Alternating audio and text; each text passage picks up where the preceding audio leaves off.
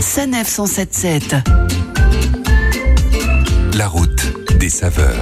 C'est en Alsace, dans le département du Bas-Rhin, que nous vous proposons cette semaine notre traditionnelle pause gourmande. Plus précisément à Souffel-Weiersheim, où vous avez découvert Claire, un restaurant typique nommé à la carpe. Devons-nous en déduire qu'à la carpe, on n'y mange que de la carpe Alors peut-être que dans le temps, Philippe, on n'y mangeait que des carpes euh, parce que c'est un poisson fréquemment préparé en Alsace. Mais aujourd'hui, le chef a d'autres spécialités et notamment les. Qu'est-ce qu'est-ce que c'est? Alors, En fait, la recette est très simple. Kess signifie fromage, nefle, quenelle. Donc ce sont des quenelles au fromage.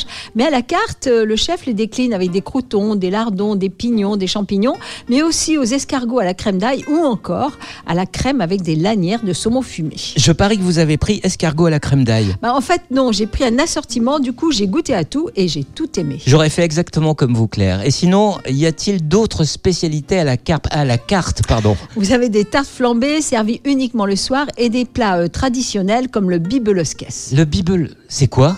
Alors c'est un fromage blanc alsacien servi avec des pommes sautées et du jambon fumé de la forêt noire. Et puis vous avez aussi le wadeleu, c'est un jarret de porc grillé servi avec des pommes de terre sautées et une sauce au minster. Une sauce au Munster. On est gâtés, les petits amis. Et j'imagine que ça ne s'arrête pas là. Comment se présente la carte des desserts? Eh bien, elle donne envie de goûter à tout. Alors, je me suis rabattue sur le strudel aux pommes, amandes et raisins glacés à la cannelle, mais le mini kouglof glacé au pain d'épices arrosé et l'île flottante au pralin et caramel m'ont bien tenté, je vous l'assure. Et l'addition, elle est flottante ou? Bon, c'est plus que raisonnable. Les plats que j'ai cités tournent aux alentours de 15 euros et les desserts euh, 6,50 euros.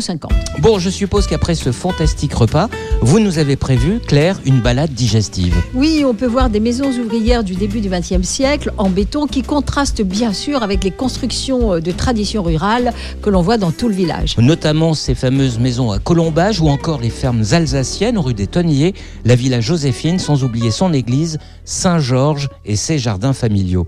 Sur ce, à la semaine prochaine, Claire. À la semaine prochaine, Philippe. Retrouvez toutes les chroniques de Sanef 177 sur sanef177.fr.